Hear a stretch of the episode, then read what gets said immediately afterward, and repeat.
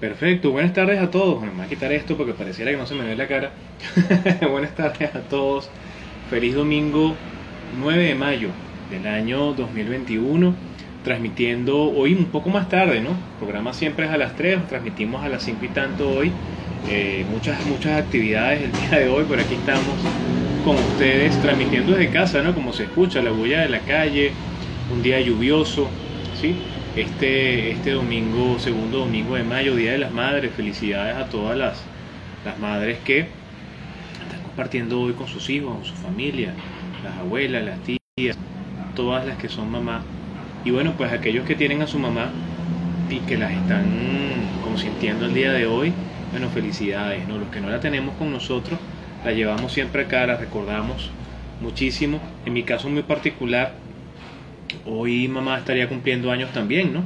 Que era algo que generalmente pasaba con, con, mamá, que a veces coincidíamos con el Día de la Madre y su cumpleaños también. Así que felicidades para todas aquellas personas que están compartiendo el día de hoy con, con su mamá, con sus tías, con sus abuelas, con sus seres queridos, ¿no? Eh, bueno, el día de hoy, como les decía, 9 de mayo, segundo domingo de mayo del programa número 130 de Economía Digital Radio. Comienza a las 5 y cuarto, 5 y 16. Y bueno, pues como siempre, eh, les recordamos nuestras redes sociales, las redes sociales de Economía Digital Radio. En Twitter somos Econ Digital R. En Instagram Economía Digital Radio. Recuerden que tenemos un canal en YouTube, Economía Digital Radio, donde todos los programas se suben eh, al rato o si no al día siguiente. Ya están allí para todos ustedes. Y recuerden las redes sociales de quien les habla Aaron Olmos, economista, docente investigador.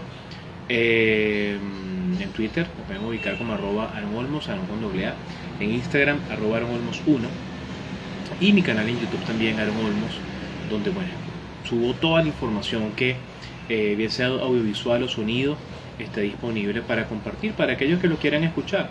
Porque en definitiva, como siempre, esto es algo que se hace para los que quieran escuchar. Yo no estoy pretendiendo tener millones de seguidores o qué sé yo, hacerle concursos, con, no, no, nada que ver, o sea, mi intención es mi intención de comunicar ideas y simplemente llevarles un contenido de los temas que me apasionan todos los domingos, ¿sí? Así que bueno, pues humildemente desde acá, quien les habla, Aaron Olmos, eh, comenzamos hoy Economía Digital Radio, el tema de hoy, eh, un tema bien particular que tiene que ver con una publicación de eh, la revista The Economist, lo colocaba en estos días, le llamaba Government Coin, la moneda digital de los gobiernos.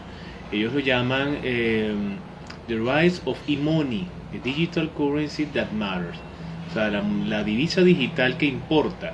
Entonces ellos ponen acá Get ready for FedCoin and e-Euro. Eh, estén listos para la eh, moneda digital de la Reserva Federal y la moneda digital del euro, ¿no? el euro digital, que de hecho es un proyecto. Bueno, va, vamos a hablar de eso como tema central el día de hoy porque este es una publicación que tiene cosas muy interesantes, sobre todo la, eh, dirían ellos mismos, el misconception, ¿sí?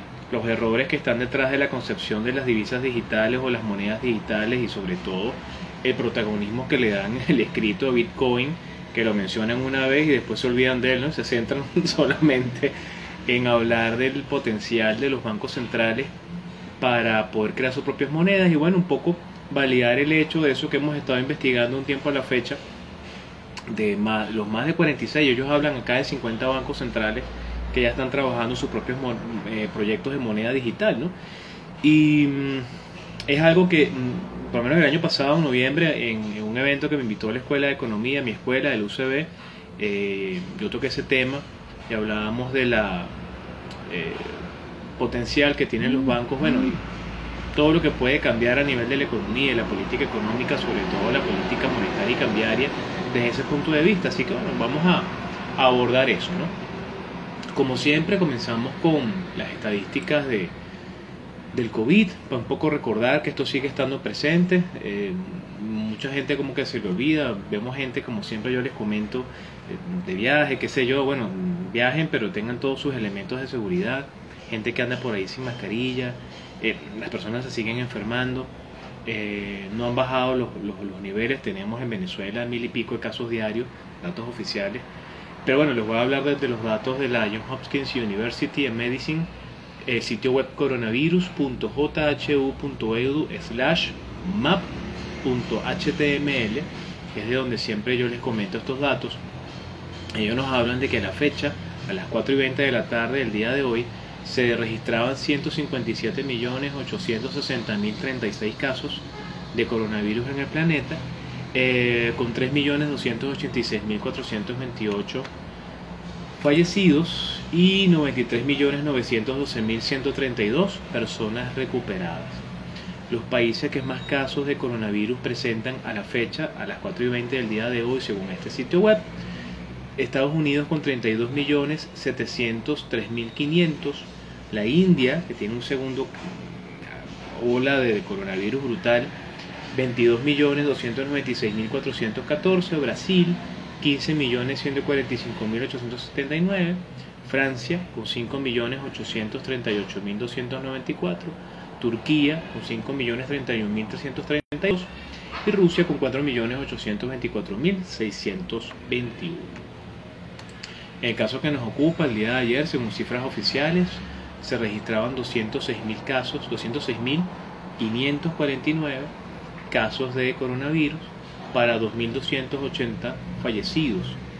Eh, al final de cuentas, bueno, la cantidad de casos diarios siempre están sobre los 1.000 y eso es un dato importante, cifras oficiales o no, cualquiera que sea la, eh, el dato que estemos manejando, lo cierto es que la tendencia estadística es de crecimiento y eso no debemos dejar de prestarle atención, bueno, por todas las situaciones que ya sabemos.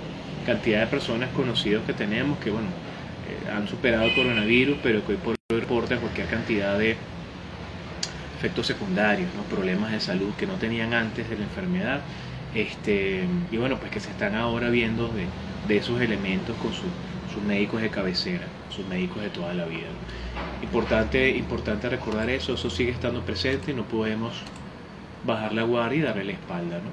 Eh, recuerden que estamos transmitiendo desde las dos cuentas de, Instagram, la cuenta de eh, arroba por acá y arroba economía digital radio por aquí. Esperemos que el internet sea benevolente y nos permita mantener la transmisión por las dos cuentas, ¿no? porque a veces se nos hace muy difícil. Ya comenzando contenido, eh, acostumbrando siempre a, recordar lo que hicimos el programa pasado y este, lo que hemos hecho y los espacios que se han abiertos, ya para darle paso a la, al tema central y discutirlo, porque de verdad que está interesante lo que escribió la gente de Economy, sobre todo porque una, una concepción distinta de la CBDC. Ellos no, ellos no le llaman CBDC, le llaman moneda digital de los gobiernos. Así que bueno. Eh, bueno, recordemos que la vez pasada hablábamos de la canasta alimentaria, los salarios, hiperinflación, un poco por el tema del aumento salarial reciente. Eh, la semana pasada, bueno, pues eh, Ether de Ethereum, la plataforma, su precio ha crecido a gran velocidad, esto impulsado por el tema de los NFT la gran cantidad de plataformas que, que lo están utilizando a nivel de, noticias. ¿no? Eh,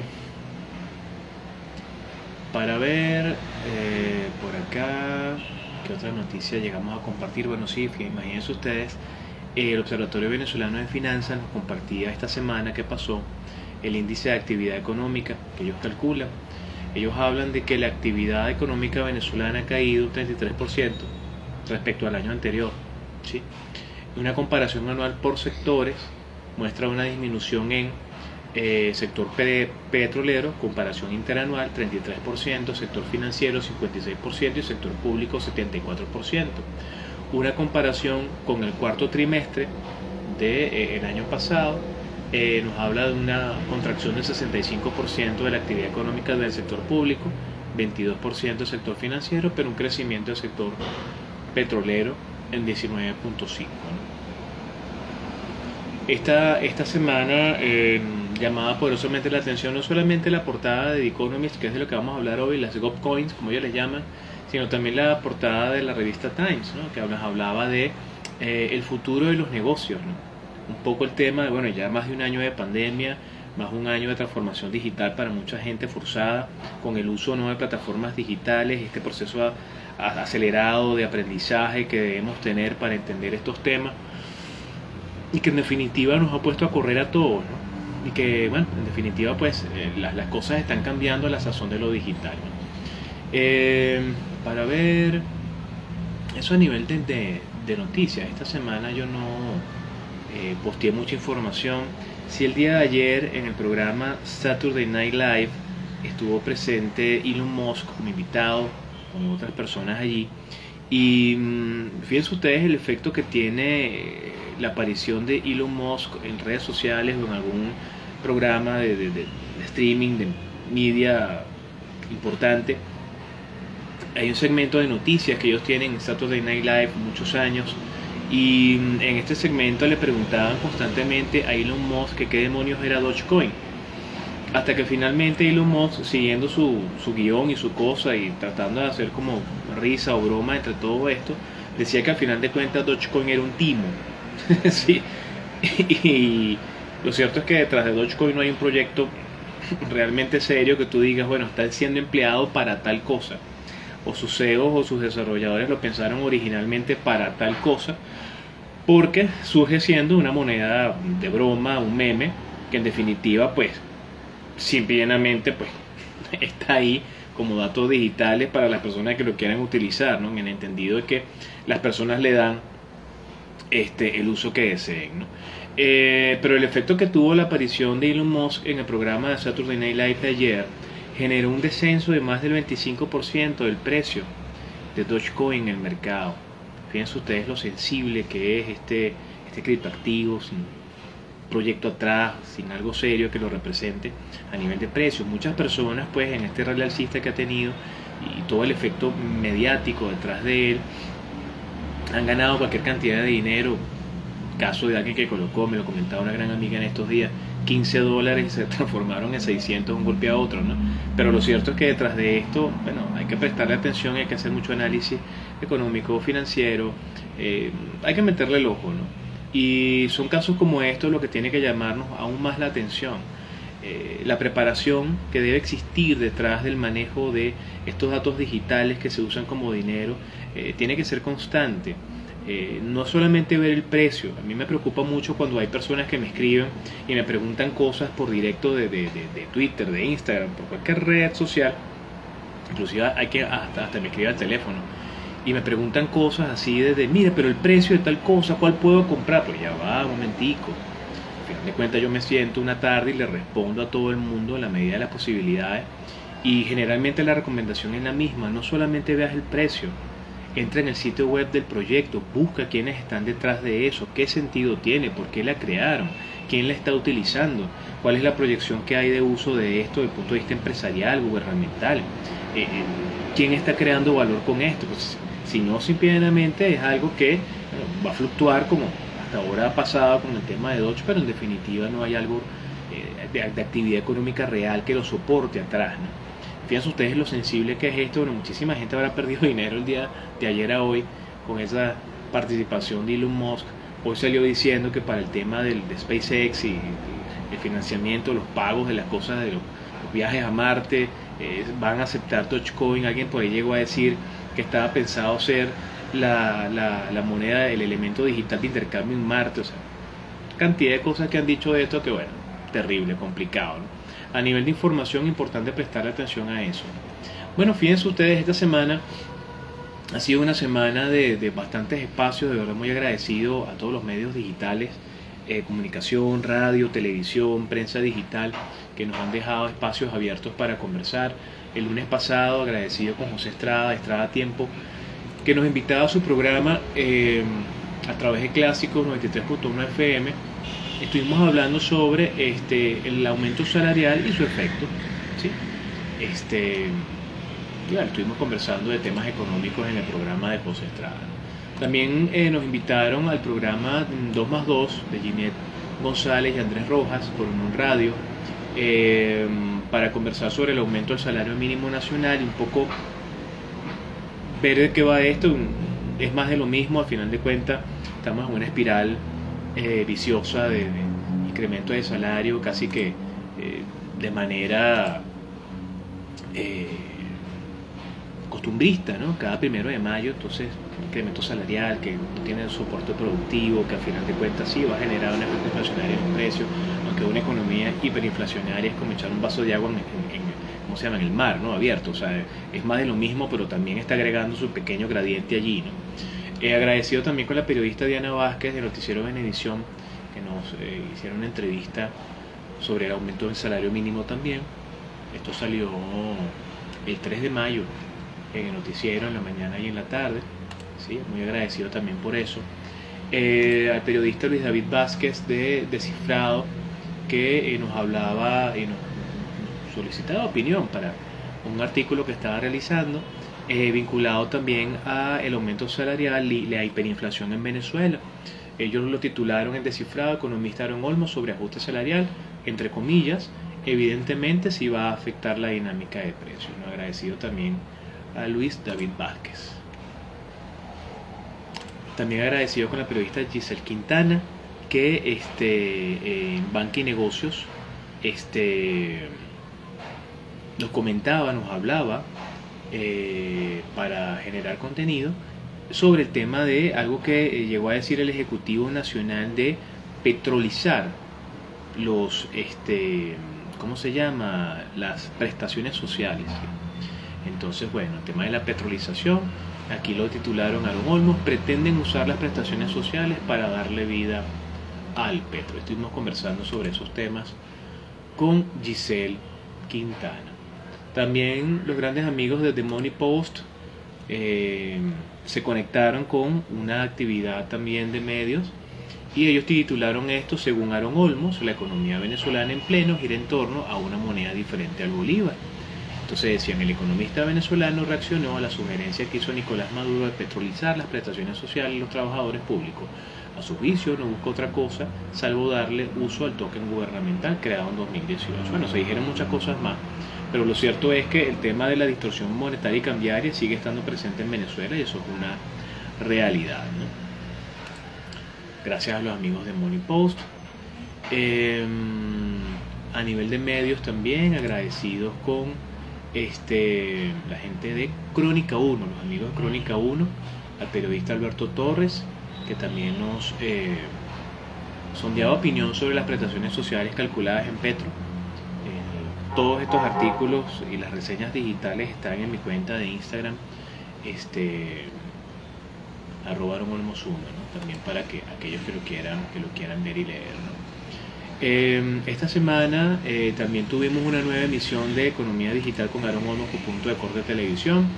Estuvimos hablando sobre la educación financiera y la educación en tecnología, que son importantes para entender todos estos elementos que estamos viviendo el día de hoy, ¿no? Muy importante eso. El programa está disponible, fue la emisión del programa número 14. Está disponible en mi canal de YouTube. Ustedes entran a YouTube, buscan allí la lista de distribución de economía digital con Aaron Olmo, punto de corte. Ahí están todos los programas en orden también. Eh, para ver, esta semana también agradecido con los grandes amigos de eh, Éxito 100.1. Esto es en el Tigre. Y estuvimos hablando en la sección de. Eh, ver, la sección se llama Economía e Innovación del programa El Elevador que se transmite de 6 a 8 con Quique Castañeda, de la mano en este caso de Alberto Zambrano de AJZ Instituto. Ah, estuvimos hablando sobre este, la educación en economía digital, que fue también bien importante poderlo compartir. Así que bueno, pues esta semana fue bien interesante, por ahí tuvimos también una participación con los amigos de Startup Grind Mérida de la mano de la Sociedad Venezolana FinTech. Estuvimos hablando sobre todo lo que los emprendedores debemos conocer sobre las criptomonedas. ¿sí? Estuvimos hablando sobre esos temas. Creo que el video lo van a colocar por allí. Yo lo he estado consultando. Me dijeron que en dos días, que ya para mañana lunes debería tener alguna respuesta. Si tengo acceso al video, como siempre, lo subo al canal en YouTube para que eso quede disponible para aquellos que lo quieran escuchar, lo quieran ver. ¿sí? Bueno, pareciera que la conexión por eh, la cuenta de eh, arroba 1 se perdió. Dice por aquí en vivo, pero no me veo. Aparece solamente mi, mi, imagen de, de la, ¿cómo se llama? del perfil. Eh, aquí habían algunas personas preguntando algunas cosas, a, a quién se había conectado, saludando. Desconozco qué pasó aquí. Vamos a ver. Ah, aquí estamos. No sé qué pasó la conexión de arroba 1. Lo cierto fue que nos quedamos sin imagen de video y yo no toqué el teléfono, que es lo más loco, ¿no? Pero bueno, pareciera que sigue transmitiendo, creo yo. No, sí, de hecho sí, sigue diciendo que estamos en vivo.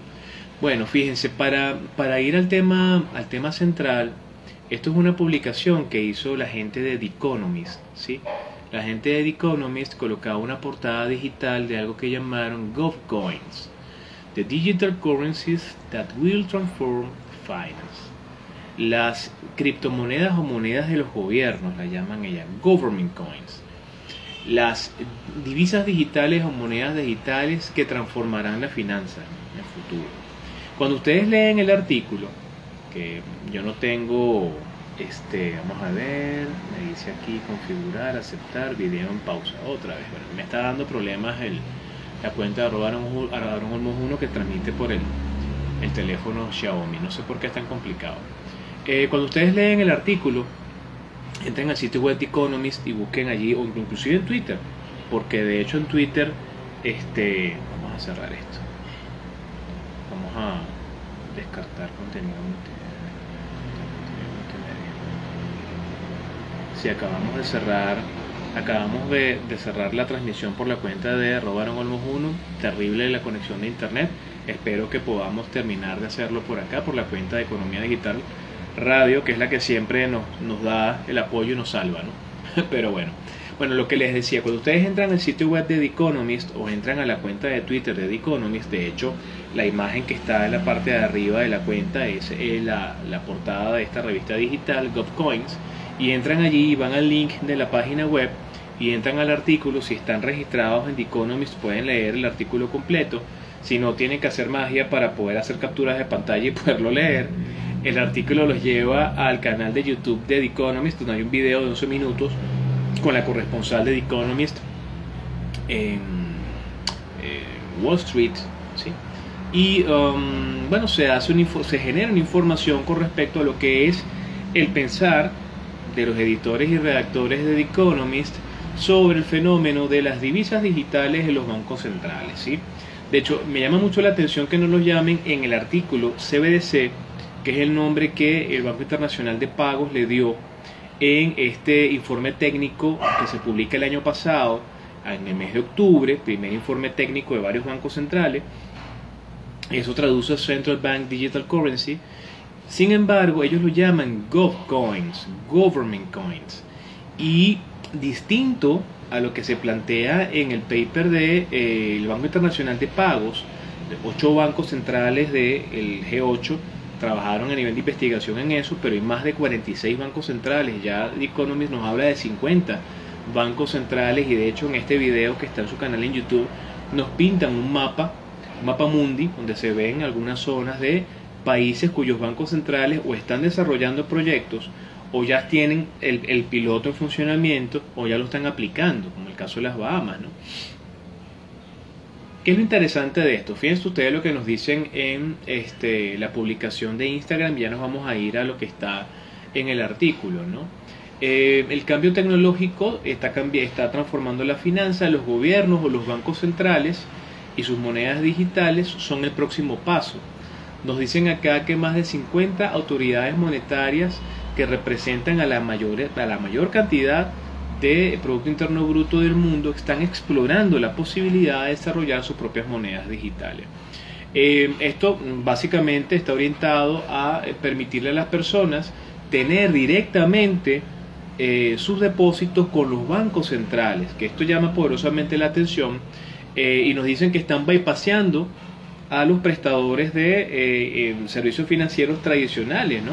Em, llama la atención porque, por ejemplo, en el documento del Banco Internacional de Pago, por ningún lado te dicen que ellos estén pensando en saltarse al sistema financiero global, que es una fuerza económica importante, este, por la vía de eh, la inversión, por la vía de los empréstitos, ¿no? el crédito. Eh, en esta publicación nos dice que los GovCoins, las monedas de los bancos centrales, Em, son la nueva encarnación del dinero. La promesa es que las finanzas sean mejores y que cambie el poder a las personas, desde el punto individual, desde el Estado. Se llama poderosamente la atención. Este, alterando la geopolítica y cambiando dónde los capitales están ubicados. Esto porque es importante. Fíjense, cuando nosotros eh, leemos el artículo completo, En el artículo se hace referencia, bueno, pues a medios de pago digitales como Alipay, eh, PayPal, que según las estadísticas que ellos manejan para este artículo tiene 396 millones de abonados con cuentas activas en el planeta. Eso es, eso es grande, ¿sí? Nos hablan de eh, empresas como, como Facebook, con su proyecto Diem, ya no Libra, el caso de Amazon, que pretende desarrollar no necesariamente una moneda digital, pero sí unos mecanismos de financiamiento digitales directamente desde el sitio web. Y otra cantidad de elementos importantes que están detrás en el cambio de la lógica de las finanzas tradicionales, ¿no? Cuando tú terminas de leer el artículo completo, hacen mención a Bitcoin, claro que sí, pero lo hacen ver como una locura pasajera de unos anarquistas así extremos que utilizaron mucha tecnología digital para crear algo y le restan valor diciendo que en definitiva pues eh, bueno pues no está en todos lados y que no todo el mundo lo acepta ¿no? Eh, y bueno mira ya va un momentico este de hecho es la punta de lanza de la transformación eh, del intercambio de valor del dinero y la descentralización y distribución de los datos digitales siendo utilizados como una forma de pago. Eso se lo saltan olímpicamente en el artículo. ¿no? Dejan a Bitcoin atrás y se van a desarrollar la idea de unos bancos centrales que creen datos digitales, ¿sí? Y que estos datos, digitales directamente conecten con cada uno de nosotros. Es decir, algo así como que el Banco Central de nuestro país eh, nos habilita a nosotros con una billetera digital con altos niveles de seguridad, entre comillas, y nosotros directamente desde el Banco Central es que vamos a hacer las operaciones de, compra, venta, pago y ese tipo de cosas, saltándose también al sistema financiero tradicional. Eh, la lógica que está detrás de esto, y ellos lo plantean allí, es que esta forma de pensar en criptomonedas de bancos centrales dejaría al mundo entero sin la banca. Sí, yo creo que ahí, el, ¿cómo se llama? La brújula de quienes redactaron el artículo se les perdió un rato, porque al final de cuentas toda la banca tradicional está viviendo un proceso de transformación. Por ningún lado leí que hablaran de fintech o de la convergencia entre plataformas digitales tradicionales, ¿verdad?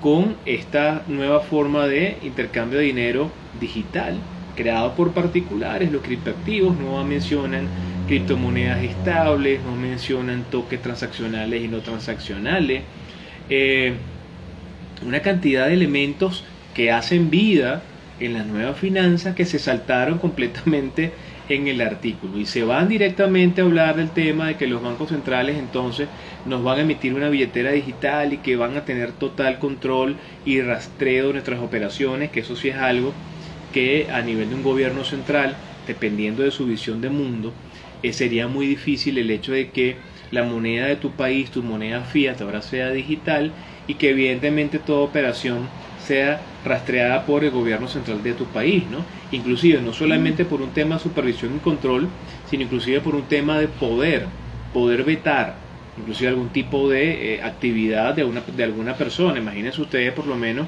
bajo la visión de un gobierno autoritario, perseguir un grupo de personas por razones políticas, ideológicas, qué sé yo, y eh, poderlos ubicar en, esa, en ese mapa de operaciones digitales y poder apagar la posibilidad que tengan de hacer transacciones, no solamente a ellos, a sus familiares y a sus allegados, inclusive a los mismos. Otra vez nos volvimos a conectar. Bueno, yo voy a tratar de prender, encender el plan B, a ver si esto nos ayuda, ¿no?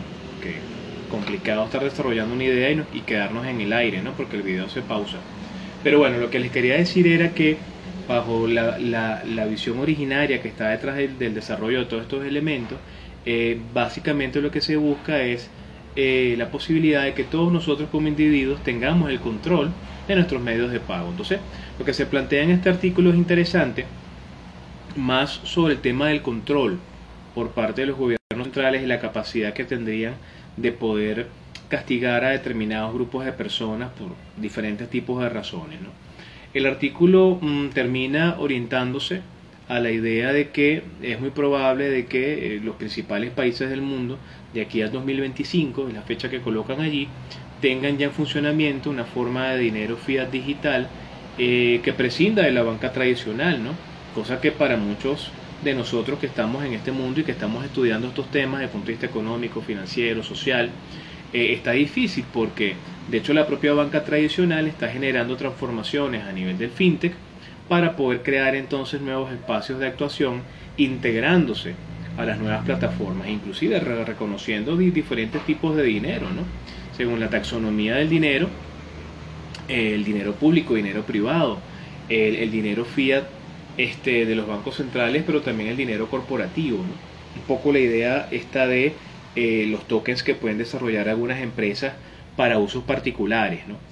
Y mm, bueno, pues aquí donde en definitiva pareciera que esta visión de quien redacta este trabajo de The Economist, bueno, pues como, todo, tiene una, una intención y quizás es sembrarle al lector, al, lector que no está acostumbrado a estos temas digitales, eh, la, la preocupación sobre la persistencia o no de un sistema financiero en un mundo teóricamente 100% digital, donde, y ahí sí es importante, el balance en el poder debería estar en manos de las personas que escogen eh, con mucha libertad qué datos digitales quieren utilizar como elemento de intercambio. ¿sí?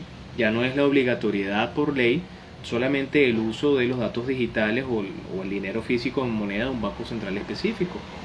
De hecho, hace mención en el video que eh, refieren dentro del artículo en el canal de YouTube de The Economist al hecho de que algunas aplicaciones asiáticas de pagos están siendo utilizadas en el mercado americano y que bueno, han funcionado excelentemente bien y es como si le estuviesen respirando por aquí, ¿verdad? A la banca eh, internacional y a la banca financiera porque los países asiáticos, sobre todo China, con el caso de Alipay, bueno, va a gran velocidad con estas cosas, el uso del yuan digital, este, algunos países, bueno, están tratando de ver cómo esto le funciona a nivel de costos, evidentemente hay un tema de control detrás de esto, pero es acá donde en definitiva somos nosotros los usuarios de estos datos digitales a nivel de escogencia, a menos que sea de obligatoria aceptación, ¿verdad? Y ahí sí perdería total y absoluto sentido, porque una de las principales características que tiene el dinero es que nosotros, los usuarios finales, eh, los, sujetos de hecho y derecho de todo esto, somos los que escogemos cuál es el medio de pago que eh, por las características que, que, posea, pues por preferencia queremos utilizar. Y es precisamente allí donde esto, esto se, se, torna un poco extraño ¿no? en el trabajo de The Economist, porque pareciera que la orientación es al hecho bueno, de un totalitarismo económico y financiero de la mano de una visión central, única, de generación de datos digitales que son los únicos que se van a utilizar con una desaparición de la banca tradicional. Lo cierto es que el, muchas impresiones ¿no? desde el día de ayer algunas personas de la comunidad cripto y blockchain a nivel global eh, algunos pues recomendan no, leer el artículo. Yo soy de lo que piensa que tenemos que leernos todo y crearnos nuestra propia opinión, ¿verdad? Hacernos nuestra propia investigación, no llevarme porque fulano de tal, eh, que es CEO de tal empresa digital dijo esto, ¿no? Yo voy, lo busco, lo leo, me creo mi, mi propia opinión y a partir de ahí, bueno, comparto con los demás, ¿no? Como les decía, el artículo, si no estás registrado en The Economist, eh, no lo puedes leer completo, a menos que te inventes alguna metodología para hacer algunas capturas de pantalla o copiar todo el texto que aparece cuando cae en la pantalla la primera vez el artículo, porque lo que aparece en el video de 11 minutos de The Economist no necesariamente va en línea con lo que dice el artículo. Pero bueno, en conclusión, de GovCoins o Government Coins, las monedas de los gobiernos, las monedas digitales de los gobiernos, pareciera que es totalmente distinto a la Central Bank Digital Currency que plantea el Banco Internacional de Pago y que es a nivel de convención el término que se está utilizando eh, para plantearse la idea de la generación de un dinero digital de Banco Central. Eh, llama la atención esto, sobre todo porque eh, lo que aparece en la portada de esta revista tiende a tener cierta repercusión en el futuro cercano, luego de la aparición. De hecho, y otra vez yo lo señalo, y es acá donde a nivel de discusión me parece muy complicado que no se esté hablando de eso. Somos pocos los que estamos reseñando eso. En Venezuela la mayoría de la gente está pendiente si el precio subió bajo el Bitcoin, si hace o no hace dinero, si hace o no hace dinero con trading o hace dinero o no con, con minería. Si Dogecoin subió porque Elon Musk dijo esto o aquello. En definitiva yo pienso que hay cosas que están pasando y la potestad que pueda tener una autoridad monetaria de un país para la creación de unos datos digitales y la posible conversión de esto en dinero fiat digital, ¿verdad? Cambiando la manera como el dinero se emite y cambiando la forma un poco de las políticas monetarias y cambiarias dentro de las políticas económicas. Eh, los temas de seguridad, los issues de seguridad que hay detrás de la creación de estos datos digitales, porque eh, ¿qué problema hay con un hacker cuando usted tiene un billete en la mano? ¿O qué problema hay con luz eléctrica cuando usted tiene una moneda en la mano? Ninguno. Usted va a un lugar con luz o sin luz y usted intercambia por bienes y servicios lo que tiene físicamente. En este caso estamos trabajando y dependiendo de que tengamos energía eléctrica, batería en el teléfono, el teléfono funcione, estemos conectados a una red Wi-Fi, tengamos conexión con la plataforma que eh, conecta con nosotros con nuestro dinero y que bueno, pues que esas operaciones que se hagan con ese tercero confiable, que puede ser un banco o un banco central, bajo la figura de lo que maneja el artículo de The Economy, bueno, pueda estar conectado con todas las demás plataformas para poder hacer los intercambios. Entonces, hay una cantidad de elementos que hay que ver y que garantizar para que todo esto que pareciera que va a gran velocidad, 2025 es la fecha, otra vez lo digo, que mencionan ahí en ese artículo, este, bueno, tenga sentido y llegue a ocurrir. ¿Ok? Eh, a nivel de infraestructura, energía eléctrica, internet, dispositivos, eh, sobre todo mucha educación, educación por parte de los usuarios de esto. Si una persona no se educa ni financieramente ni tecnológicamente y no se da la tarea de explorar las posibilidades que está detrás de esto y si lo llegan a crear, cómo funciona esa billetera, de qué manera funciona, bueno, estaríamos quizás con un hándicap muy elevado para sacarle máximo provecho a todo esto, de ser algo que efectivamente un gobierno de un país logre imponer Llama poderosamente la atención que en este video que les menciono, que aparece en el canal de The Economist, y cuando colocan el mapa mundi y hablan de todos los países que están llevando adelante sus proyectos de criptoactivos de Banco Central, bueno, evidentemente no mencionan a Venezuela. Y no mencionan a Venezuela porque lo que pasó en el país no es un GovCoin, en los términos de lo que plantea la revista The Economist, y mucho menos un CBDC, como se plantea en el documento técnico del Banco Internacional de Pago es así que no calza dentro de ninguna clasificación. ¿no? Eh, de allí lo complicado que el mercado venezolano a nivel cripto, desde el punto de vista gubernamental, todavía pues se maneja una visión un tanto sesgada de lo que es el fenómeno cripto. O sea, ni siquiera hay un cambio de discurso hacia el tema de, CBDC, por ejemplo, que te lleguen a decir aquí en el país, bueno, resulta que ahora esto no se va a llamar así, sino que se va a llamar de otra forma y lo vamos a enfocar a través de la visión de los CBDC eh, y nos sumamos al grupo de país. Para nada. sigue siendo el mismo proyecto de tres años, donde palmo a palmo quizás van sumando interconexión o interoperabilidad entre plataformas de banco para canjear algo que por los momentos no ha resuelto ningún problema formal y real en términos monetarios, en términos este, cambiarios, por ejemplo, ¿no? por la prohibición que hay con el resto del mundo de intercambiar eso. Pero bueno, importante ver esto porque, otra vez lo digo, lo que aparece en las portadas de Economist tiende a tener algún efecto, eh, no inmediato, pero sí un efecto eh, subsecuente en el, en el mediano y corto plazo.